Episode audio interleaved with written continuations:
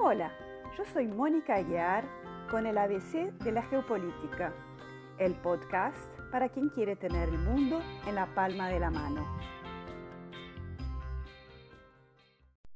Les recuerdo que me pueden contactar por Instagram, ABC de Geopolítica, y allí también pongo mapas y fotos. Si quieren escribirme por email o contribuir con el programa, los enlaces están en la descripción del episodio. Hoy empezaré hablando un poco de la geografía de la Antártida y les contaré la historia de cómo se firmó el Tratado de la Antártida para enseguida discutir algunas cuestiones geopolíticas actuales. En primer lugar, hay que distinguir el Ártico de la Antártica o Antártida. Y sí, las dos denominaciones están correctas. Yo personalmente prefiero usar Antártida para el continente y emplear Antártica apenas como adjetivo. Flora antártica, fauna antártica, pero cada país tiene su preferencia. Los dos polos son muy distintos. El Ártico o Polo Norte es en realidad un montón de hielo rodeado de continentes. Su existencia es conocida desde la antigüedad. El Ártico deriva su nombre de la estrella Polaris, que guiaba a los navegantes y forma parte de la constelación de la Osa Menor. En griego, oso es arctos y de ahí viene la palabra ártico. Hace más de dos mil años, algunos de los filósofos griegos ya suponían que la Tierra era redonda. Por lo tanto, por una cuestión de simetría, si había un polo de un lado, también tendría que haber otro del lado opuesto. Así que si había un Arctos, también tendría que haber un anti-Arctos o Antártica. Es decir, la explicación del nombre no tiene nada que ver con la existencia del oso polar en el norte y su existencia en el sur, y sí con el nombre de una constelación y su estrella más brillante. A diferencia del Ártico, la Antártida es un continente, un trozo de tierra rodeado de mar helado y cubierto por una gruesa capa de hielo que en algunos lugares alcanza los 4 kilómetros de profundidad. Este continente se formó a partir de la separación del megacontinente y luego del Gondwana hace 100 millones de años. Y el fragmento que hoy es la Antártida se desplazó hacia el sur del planeta y luego se congeló. Aunque la humanidad tenía indicios de la existencia de la Antártida, esta solo fue descubierta oficialmente el 28 de enero de 1820 por una expedición rusa lanzada precisamente con este fin. Su capitán era un oficial del Báltico llamado Fabian von Bellinghausen, a quien se atribuye el descubrimiento de la Antártida, que celebró sus 200 años en el 2020. Lo que hicieron los rusos fue recorrer el camino del capitán inglés James Cook, pero de manera más sistemática, y con eso lograron encontrar el continente. La Antártida pronto se insertó en el comercio internacional, suministrando materia prima a los cazadores de focas y sobre todo a los cazadores de ballenas. También empezaron a circular por la región varias expediciones científicas dispuestas a investigar los campos magnéticos locales. El pasaje del siglo XIX al XX marca lo que se llama la fase heroica de la exploración antártica. Fue cuando científicos o exploradores como el noruegués Roald Amundsen se arriesgaron a explorar el continente a pesar de las condiciones naturales hostiles a la presencia humana. Con el fin de la Primera Guerra Mundial, la presencia europea en la Antártida disminuyó y la participación americana aumentó. Fue también en este momento que surgieron las primeras reivindicaciones sobre el territorio antártico. El primer país que reclamó una parte de la Antártida fue el Reino Unido. Lo hizo basándose en su posición de las Islas Malvinas o Falkland.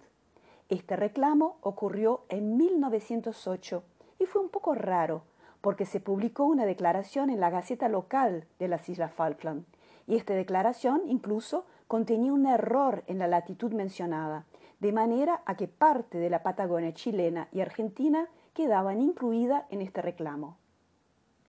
Tardó algunos años para que este reclamo fuera oficializado y que se corrigiera el problema de la latitud equivocada.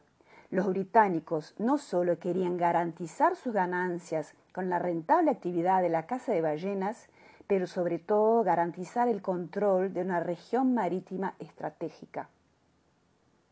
Argentina y Chile, vecinos del continente, también consideraban que tenían derecho a reclamar una parte del territorio antártico, y la presencia británica en los alrededores los molestaba muchísimo, pero tardaron en formalizar sus reclamos.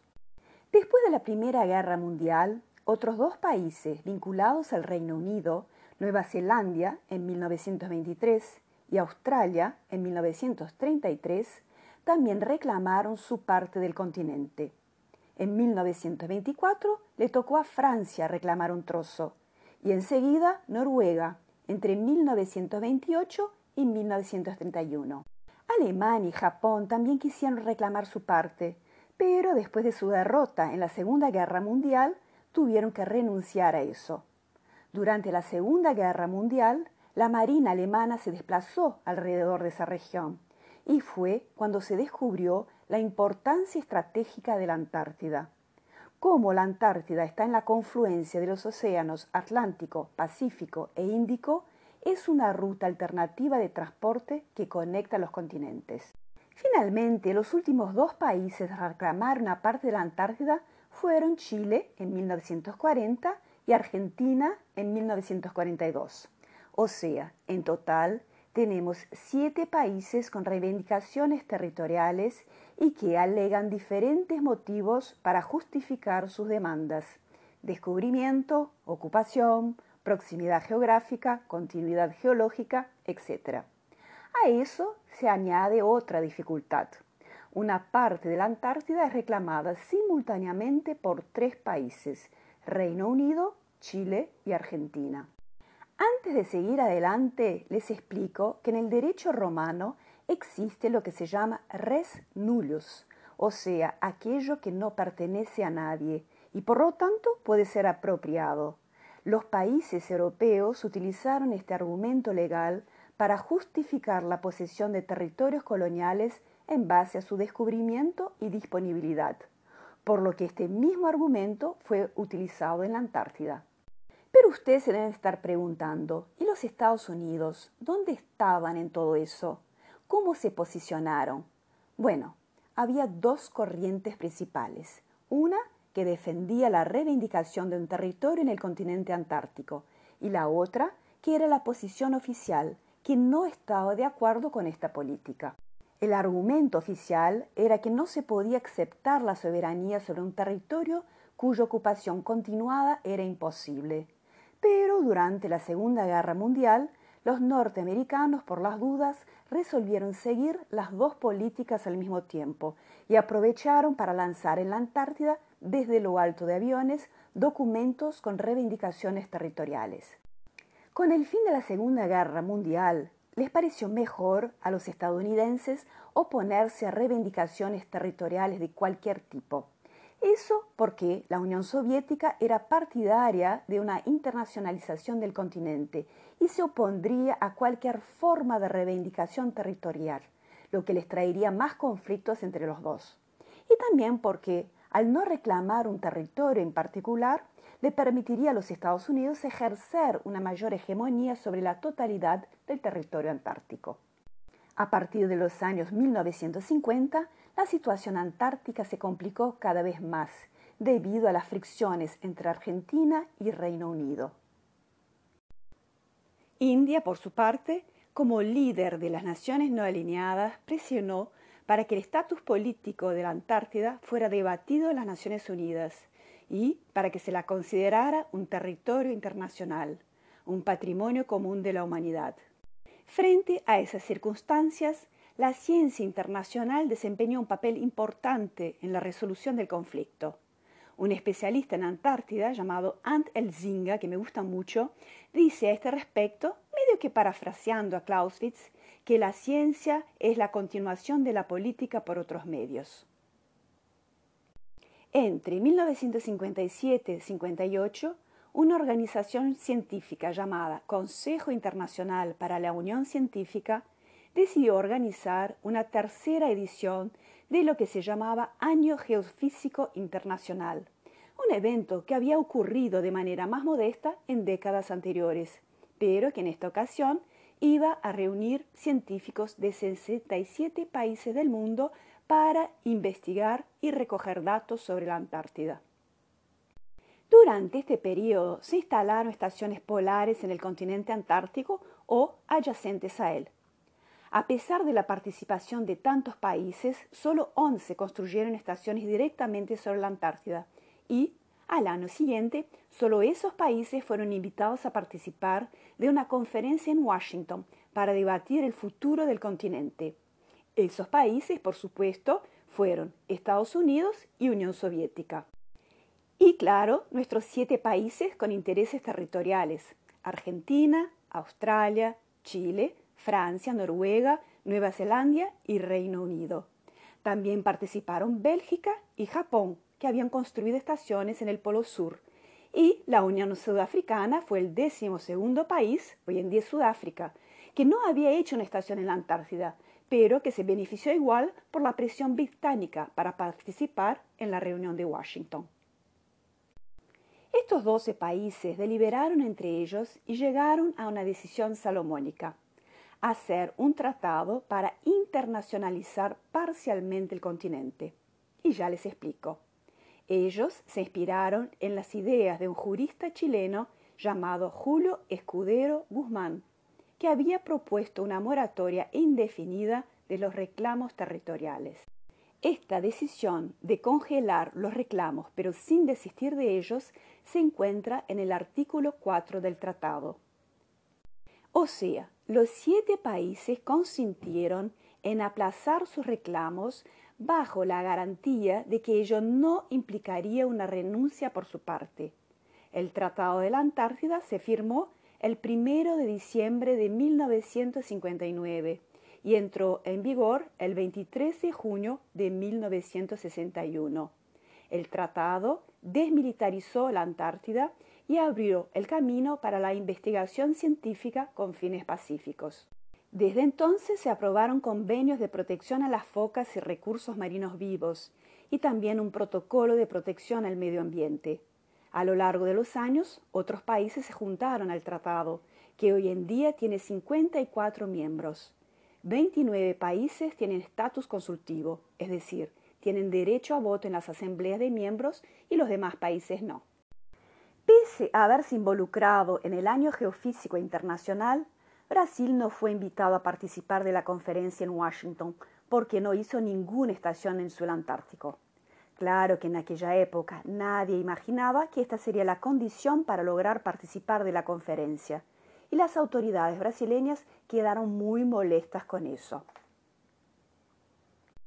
Brasil incluso envió una nota diplomática a los norteamericanos quejándose de esta exclusión y negándose a aceptar cualquier tratado del cual no hubiera participado.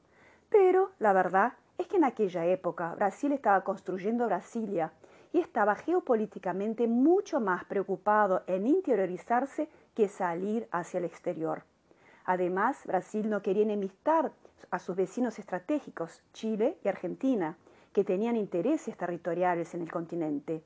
La excepción a este cuadro fue una geopolítica llamada Teresinha de Castro, que tenía vínculos con los militares y propuso una teoría llamada de teoría de la defrontación.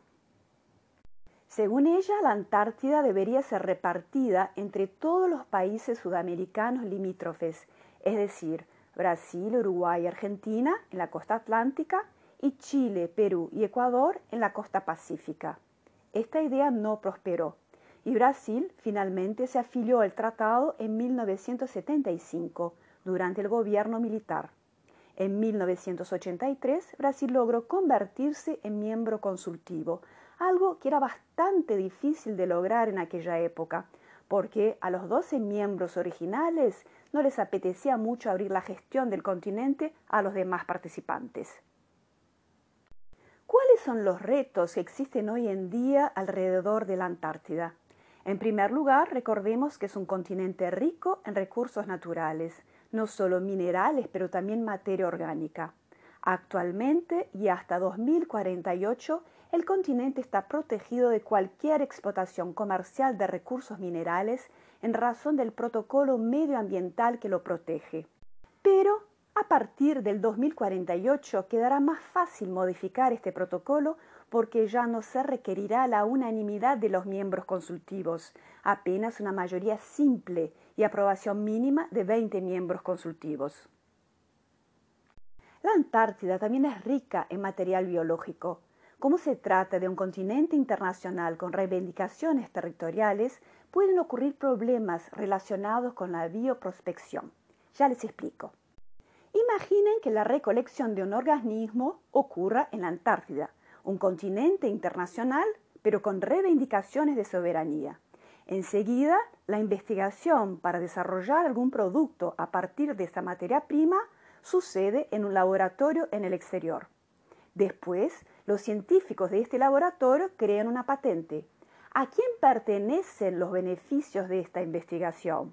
Otro temor es que la investigación científica actual sea en verdad una cortina de humo para esconder intenciones futuras de explotación mineral o que ya esté ocurriendo biopiratería. Otra cuestión importante es que en los últimos años algunos países han sido más activos que otros en la Antártida. China, por ejemplo, está construyendo su quinta estación científica en el continente, que debe quedar lista en el 2022. Como todo lo que hace China crea una cierta inseguridad en el mundo, no se sabe cuál es el futuro del Tratado de la Antártida. En definitiva, son muchas las cuestiones sobre este continente y el sistema que lo rige. Eso es todo.